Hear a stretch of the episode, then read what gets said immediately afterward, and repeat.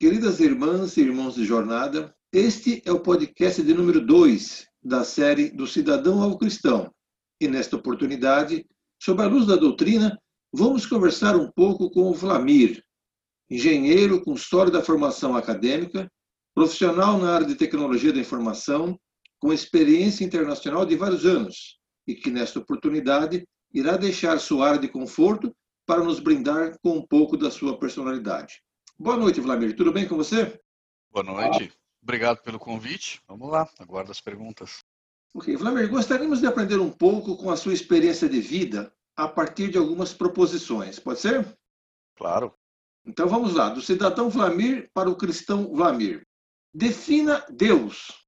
Eu acho que o Deus está além da fronteira da ciência.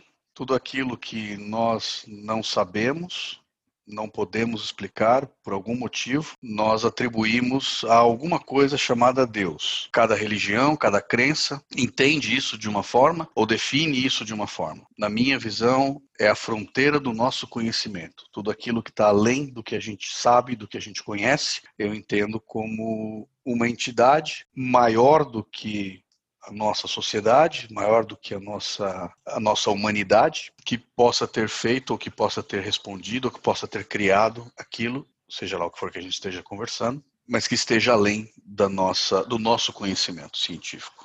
Cristo, verdade ou mito?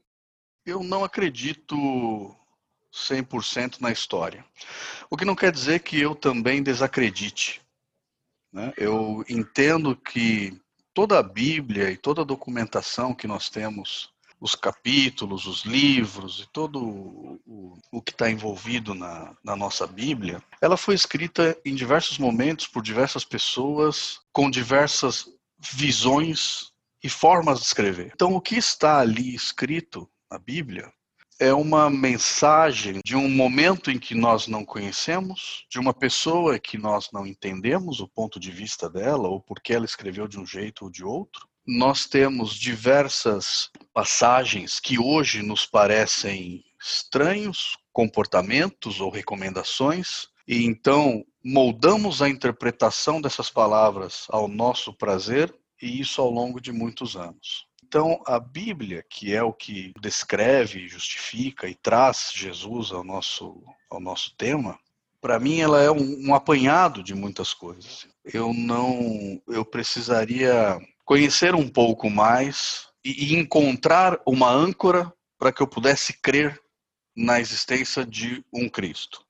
Eu acredito sim na existência de um Deus, e como eu disse na primeira pergunta, no momento em que eu não consigo explicar com o meu conhecimento, é para onde eu vou. É, essa história de que um filho veio para nos guiar, para nos se sacrificou por nós e, e, esse contexto histórico todo, eu não não acompanho, não faço eco nessa história. Qual o sentido da vida? Evoluirmos. O sentido da vida, na minha concepção, é evoluirmos, é sermos melhor a cada dia que nos é dado. Esse ser melhor socialmente, intelectualmente, de qualquer forma que o cidadão, que a pessoa escolha em melhorar, mas desde que a cada dia, a cada jornada, pequena jornada, ele, é, essa pessoa possa progredir, melhorar. Esse é o sentido da vida, para mim. O que é religião? Eu faço uma divisão muito grande entre a crença, a fé, Deus e a religião. A religião, para mim, ela é um homem buscando entender aquilo que nós talvez não tenhamos sido feitos para entender ou ainda não tenhamos entendido. Então nós vemos desde homens interpretando a palavra de Deus, juntando pessoas que, que acreditam ou que ele os convence, ou que a, a pessoa os convence, de que estão no, de que aquela interpretação dos fatos que ele desconhece é uma verdade. Então, eu, isso eu não falo para uma religião ou para outra religião, mas de uma maneira bastante genérica. Você pensar, por exemplo, em linhas evangélicas que defendem o não corte de cabelo ou a vestimenta um tipo de vestimenta adequado ou não, ou um tipo de religião que busque a violência como resposta a, a, alguma situação, religiões que talvez hoje não sejam nessa linha, mas que durante muito tempo foram fundadas em cima da violência. Né? Se a gente pegar uma das religiões mais comuns aí, o catolicismo, você vai encontrar traços históricos de pessoas sendo queimadas em fogueira, de pessoas sendo expulsas de seus lares, de sua sociedade e, e, coisas nesse sentido, né? Em cima da mesma Bíblia, em cima das mesmas palavras, em cima do mesmo fundamento que temos hoje, essas eram as interpretações daquela época. Eu estou citando uma das mais comuns, mas poderia pensar talvez não em todas, né, porque eu não conheço todas, mas poderia pensar em exemplos de muitas outras. Então, a religião para mim é aquele grupo de pessoas que têm um entendimento comum, que acreditam que estão corretos numa interpretação, num conhecimento de algo que elas não viveram. Estamos falando aqui de origem do universo, estamos falando aqui de é, Deus, em qualquer que seja o nome que a religião possa atribuir, mas uma entidade muito acima da gente, que nós desconhecemos e não temos como dizer que aquilo é de um jeito ou de outro. Me diga, Vladimir, o que representa para você a morte? Um novo começo. Como eu disse antes, eu não tenho esse conhecimento e não tenho a crença de que exatamente alguma coisa vai acontecer após a morte. Ou talvez, é, é, refraseando aqui, né? Eu acredito que alguma coisa vai acontecer, mas eu não acredito que eu tenha o menor conhecimento sobre o que seria essa alguma coisa. Mas o que me incomoda bastante é pensar que ao morrer se acabou. Uma coisa tão complexa quanto a vida, uma coisa tão complexa quanto o universo, quanto a natureza, todo esse tipo de coisa, ela não pode acabar, não pode ter um fim desta forma. Então, eu acredito que a morte é um recomeço. Eu não sei dizer como é esse recomeço mas de alguma forma nós recomeçamos a nossa jornada, talvez aqui, talvez em outro lugar, talvez em outro tempo, talvez com outras pessoas, talvez em outras formas, com outros desafios, mas eu acredito que é sempre um recomeço. Família. O que é a família? Uma instituição ou. A família, para mim, é o nosso alicerce. É o alicerce dos próximos. Né? Então, quando um pai uma, ou quando um homem e uma mulher se juntam e se tornam pai e mães, eles estão se tornando alicerces para um terceiro, para um filho. Para um terceiro, para um quarto, para um quinto, quantos filhos forem. E assim eles vão ser os avós, que vão apoiar os pais, eles vão ser os bisavós, os tataravós, se a, a vida assim permitir essa longevidade. Mas, de qualquer forma, a, a família ela é o alicerce para as novas vidas. É a família que deve dar os primeiros ensinamentos de uma nova vida. Como fazer, como se portar, o que é certo, o que é errado, como reagir, como se portar. Dar educação, mais do que a educação simplesmente acadêmica, mais ou menos a língua, mas a educação de respeito ao próximo, de respeito à sociedade, de respeito a si mesmo. Esse é o papel da família. Fale-nos sobre uma grande tristeza Bom, eu sempre me considerei uma pessoa feliz na vida. Eu nunca me arrependi de uma grande decisão tomada. Fora os arrependimentos de dia a dia, poxa, devia ter pego aquele caminho, poxa, devia ter posto uma blusa de frio, pego um guarda-chuva para sair, agora está chovendo. Fora essas coisas muito irrelevantes, eu nunca me arrependi de uma grande atitude que eu fiz. Eu escolhi uma grande carreira, uma carreira grande no sentido de que me completa, eu sou um profissional feliz, eu sou um pai feliz, eu sou um marido feliz.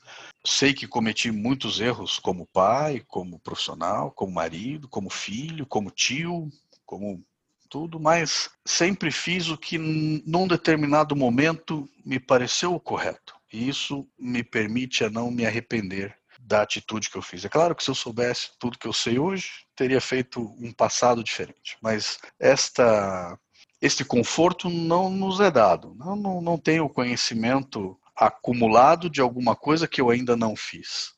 Então eu procuro sempre pensar bem nas minhas decisões e, e tomá-las com muito carinho para não me arrepender. E isso, graças a Deus, tem acontecido. Eu não me arrependo do momento em que meu filho nasceu, eu não, não me arrependo dele ter nascido, eu não me arrependo das trocas profissionais que eu fiz, eu não me arrependo de ter ajudado as pessoas que eu ajudei. Não sei, é, então eu não tenho uma grande tristeza no meu coração que eu pudesse compartilhar. Eu poderia ser bastante genérico e dizer eu gostaria Não que, que eu seja triste por isso, mas eu gostaria que o mundo fosse mais honesto. Eu me incomodo muito quando encontro pessoas que são moralmente desonestas. Eu não estou nem falando aqui da pessoa financeiramente desonesta, esse tipo de coisa. Estou falando aqui da pessoa que tem atitudes com o próximo que são desonestas, né? imorais, inadequadas. Então, quando eu presencio isso, é o, talvez o único momento em que eu realmente sinta uma tristeza assim acima de uma coisa cotidiana. Mas não é um fato isolado, né? É um, um conjunto de, de situações, acontecimentos. É, é, isso só que me perturba um pouco na vida. Se eu pudesse mudar alguma coisa nesse mundo, eu diria que as pessoas é, tratassem o próximo com mais honestidade. Um pouco mais de ética, talvez?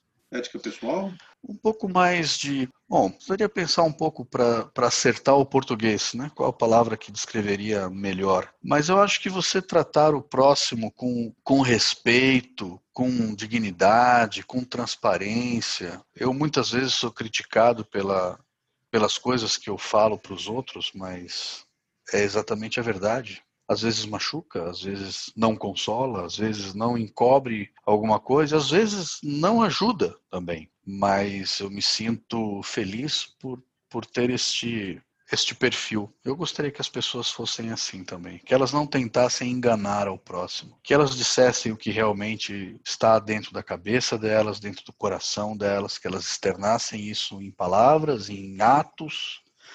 Não sei se a gente pode definir isso como ética ou ou alguma outra palavra mais adequada? Ok, saindo da tristeza para a alegria, Lambert. Uma grande alegria. O meu filho. Um sonho. Ver o meu filho formado, feliz com a família dele. Um livro. Bom, a minha geração, ela não é uma geração muito de livros, né? São poucas as pessoas que eu conheço com a minha faixa etária que têm esse hábito de, de ler livros. O que não significa que não lemos. Nós, é, ou, ou, nós no sentido de minha geração, nós lemos muito. Eu leio bastante por dia, mas a gente lê textos mais rápidos, textos mais é, prontos. Mas, se eu pudesse citar um livro, existe um que se chama Outlayers. Esse livro ele explica, ele tenta explicar, né, ou ele é, argumenta algumas situações de por que algumas pessoas são melhores do que as outras em alguma atividade. Por exemplo, por que um atleta é melhor atleta do que o outro? Por que, que um cientista é melhor cientista do que o outro? Fazendo uma série de comparações temporais, matemáticas, que justifiquem uma oportunidade melhor a um do que a outro. Esse é um livro que mexeu bastante comigo, que me fez ver a, ou ler as situações um pouco diferentes e buscar caminhos alternativos, caminhos diferentes. Chama Outlayers, mas eu não me recordo o autor. Um pensador. Um pensador. Tesla. Nikola Tesla, ele foi um, um engenheiro, um cientista, muito à frente da sua época, que a sociedade não, naquele momento, não soube aproveitar as suas as suas ideias e que hoje ainda aproveitamos um mínimo, um pouquinho do que ele criou e nos deixou com resultados fantásticos, mais de 100 anos depois da, da existência dele. Nikola Tesla. Uma personalidade. Personalidade? Não poderia chamar o mesmo. Bom, eu re reconheço, uh, assim, eu vou usar uma palavra aqui, talvez ela seja muito forte, mas eu reconheço uma grandeza diferente em, em muitas pessoas. Tem um jogador de, de basquete da NBA, e como quase todos ali na NBA, na NBA, eles têm uma projeção financeira, né, um ganho financeiro muito maior do que a média das pessoas. Mas esse atleta em especial, ele dedicou todo ou quase todo o valor que ele ganha, o salário dele, acima do suficiente para ele se manter, construindo hospitais na terra natal dele, né, no, no, país de origem dele, que é a África. Não sei exatamente em que ponto da África, não me recordo. Mas, para mim, essa é uma história de uma pessoa que eu reconheço que realmente foi diferente das outras. Né? Não sei se quantas pessoas no lugar dele poderiam ter a mesma atitude. Se não me falha a memória, o nome dele é de Kimbo Mutombo, qualquer coisa assim. Né? É, eu tô com o nome dele na cabeça, mas eu fiquei com certo receio de falar. A gente está fazendo essa gravação ao vivo e não me preparei, então não lembro as datas, não lembro exatamente qual o país dele, mas enfim, é ele mesmo. Kimbo Mutombo. Mutombo. É. Ok, estamos chegando ao fim, mas uma pergunta aqui interessante. Tivesse você o poder do tempo, em qual momento da sua vida você voltaria? Por quê? Eu voltaria ao nascimento do meu filho, porque acho que foi o dia mais feliz da minha vida. Gostaria de revivê-lo. Para a gente encerrar, quer deixar uma mensagem? Eu acho que a mensagem, ela. Eu acabei já falando ela no meio do texto. Se eu pudesse tocar as pessoas e pedir uma ajuda para as pessoas, ou recomendar, ou dar um, uma palavra, eu diria: sejam mais honestos com vocês e com os próximos. Isso fará de vocês mais felizes. Ok, Bremer, agradecemos muito a sua participação. Com certeza ficou aí alguns pontos né, para nossa reflexão, estudo, na busca constante pelo aprimoramento como cidadão e como cristão. As suas despedidas, por favor. Um grande abraço a todos. Ok, muito obrigado, Vlamir. A todos, obrigado pelo carinho e até o próximo.